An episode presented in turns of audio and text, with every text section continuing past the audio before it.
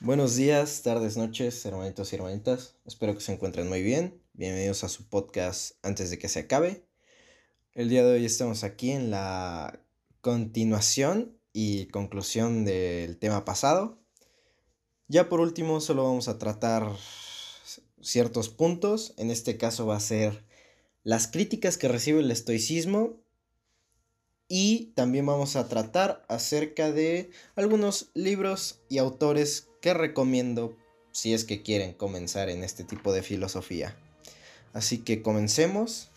Las críticas más frecuentes que reciben los estoicos es que son personas reprimidas y sin emociones.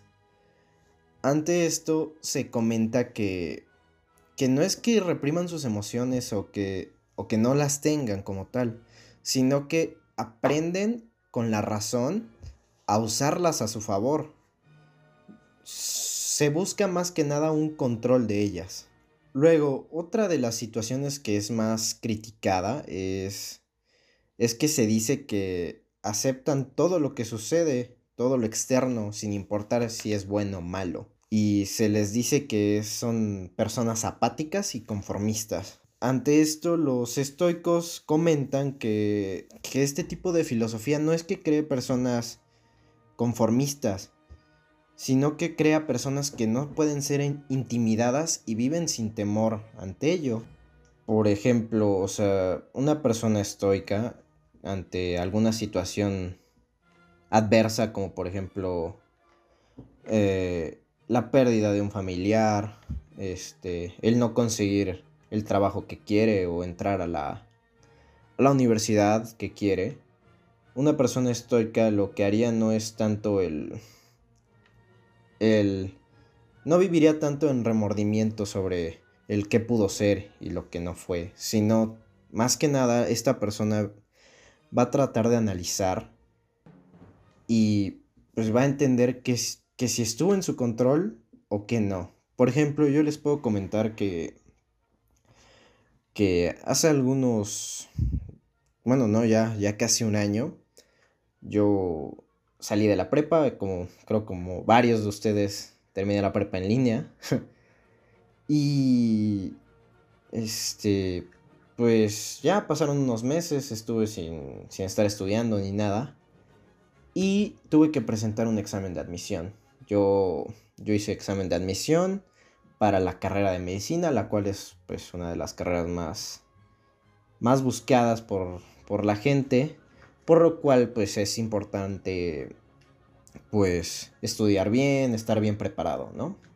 Eh, para ello este examen, el, que iba a realizar pues no era para la universidad que yo quería como tal, pero de todos modos era una oportunidad para estudiar esta carrera pues, y pues no podía desaprovecharla, ¿no? Ahora aquí les va mi, mi error.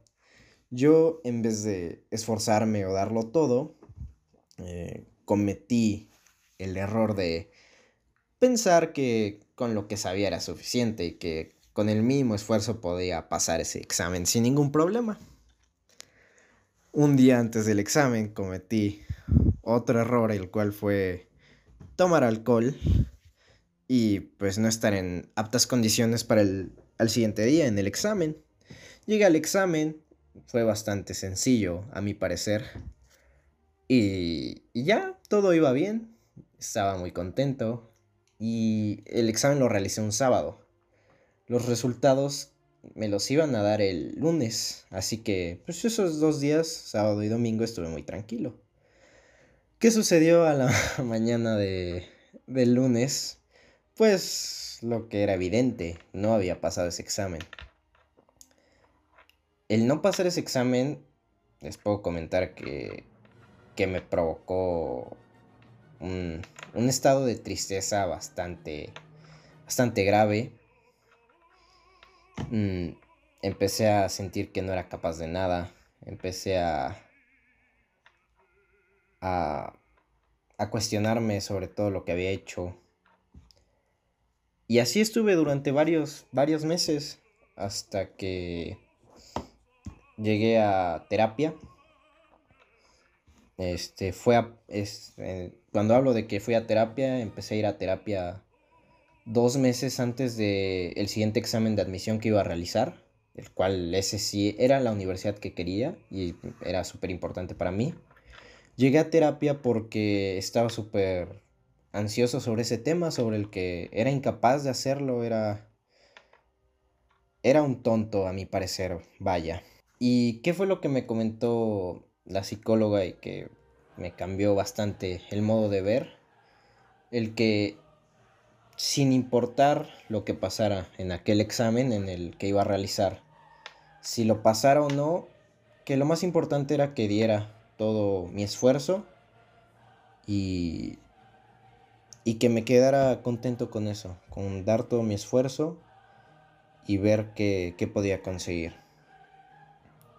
Yo, aún con mis dudas, traté de seguir su consejo de miren, la primera vez no me esforcé y, y, aprendí las por las, bueno, tuve consecuencias y aprendí, ¿no?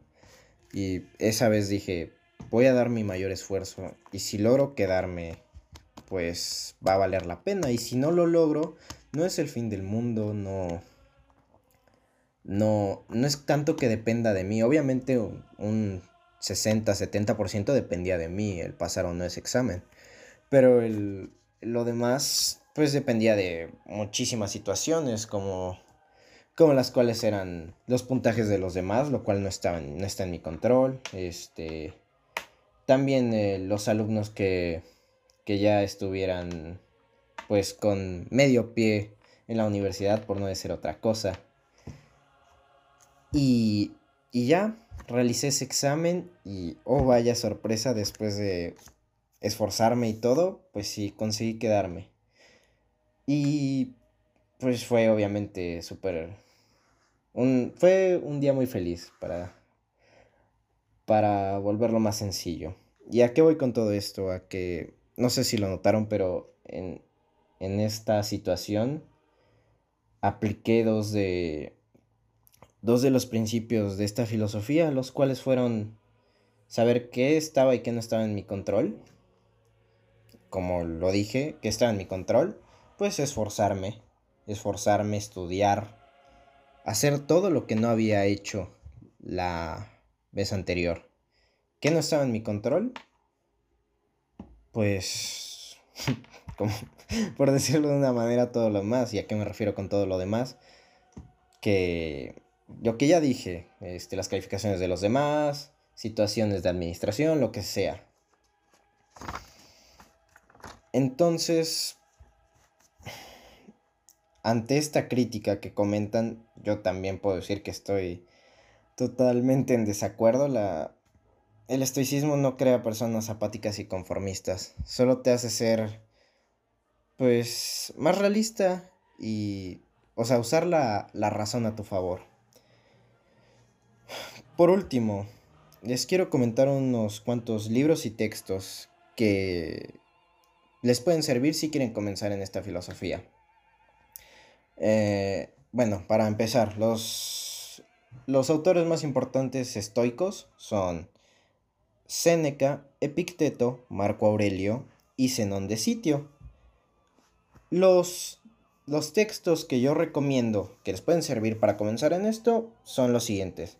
Discursos de Epicteto, que hablan sobre la ética estoica y traen también algunos consejos sobre cómo aplicar el estoicismo en tu vida. Seguimos con las cartas a Lucilio de Séneca, en el cual se son cartas de Séneca enviadas a su amigo Lucilio durante los tres últimos años de su vida después de trabajar con Nerón. Trata temas tradicionales del estoicismo más que nada. Tenemos también meditaciones de Marco, de Marco Aurelio, el cual trata sobre sus reflexiones acerca de la vida, la muerte y un sinfín más de, de situaciones y es bastante recomendable. Y por último tenemos el Enquirillón de Picteto. Esos son los libros que recomiendo si quieren comenzar en esta filosofía, en el estoicismo. Espero que les agraden mucho. Y pues ya, este episodio va a ser un poco más corto. eso sería todo. Era nada más para darle conclusión a, a este tema. Me agradó mucho hablarles. Cuídense mucho ante esta situación de la pandemia, de la cuarentena. Por favor no salgan, cuídense. Y eso sería todo. Chao.